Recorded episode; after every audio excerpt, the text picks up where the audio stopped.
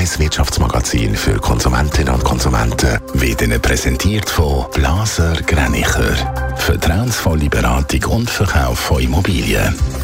blasergreinicher.ch Dave Burkhardt.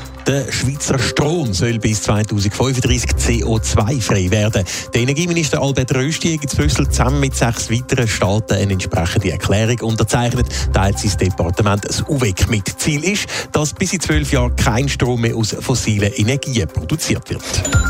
Der Schweizer Außenhandel hat sich im November unterschiedlich entwickelt. Die Exporte haben sich nach dem 11% Taucher vom Oktober im November mit einem Minus von einem halben Prozent wieder stabilisiert. Die Importe auf der anderen Seite haben um über 7% zugelegt. Deutlich zugenommen haben da vor allem der Import von Medikamenten. Lebensmittel in der Schweiz sind in den letzten zwei Jahren deutlich teurer geworden. Laut dem neuen Konsumentenpreisindex von Comparis beträgt die Preissteigerung bei Lebensmitteln im Zweijahresvergleich durchschnittlich knapp 8%. Überdurchschnittlich sind die Preise für Brot, Mehl, Zucker oder Butter gestiegen. Mit dem Kalenderjahr neigt sich auch das Börsenjahr am Ende zu. In Sachen Börsengänge ist es eher eines der ruhigeren Sorten Dave Burkhardt. Es hat weltweit gesehen deutlich weniger Börsengänge gegeben in diesem Jahr als noch im letzten. Im letzten Quartal von dem Jahr sind es insgesamt noch mal rund 320 gewesen, schreibt der Wirtschaftsprüfer EY in einer Mitteilung. Das sind ein Fünftel weniger als im vierten Quartal vom Vorjahr. Über das ganze Jahr sind weltweit knapp 1300 Unternehmen an die Börse gegangen. Das sind 8% weniger als im Vorjahresvergleich.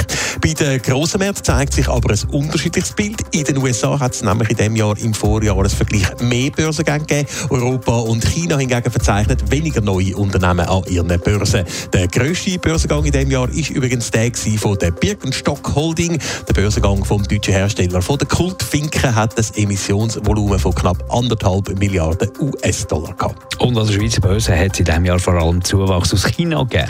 Ja, insgesamt haben in diesem Jahr zehn Unternehmen den Gang an die Schweizer Börse vollzogen. Das mit einem Gesamtemissionsvolumen von 2,4 Milliarden US-Dollar. Und von diesen zehn Unternehmen, die neu an der Schweizer Börse gehandelt werden, sind nicht weniger als acht aus China. Letztes Jahr hat es in der Schweiz übrigens insgesamt 14 Börsengänge gegeben.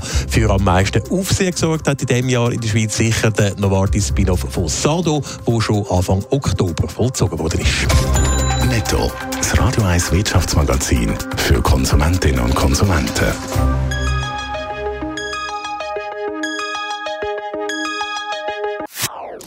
Das ist ein Radio 1 Podcast. Mehr Informationen auf radio1.ch.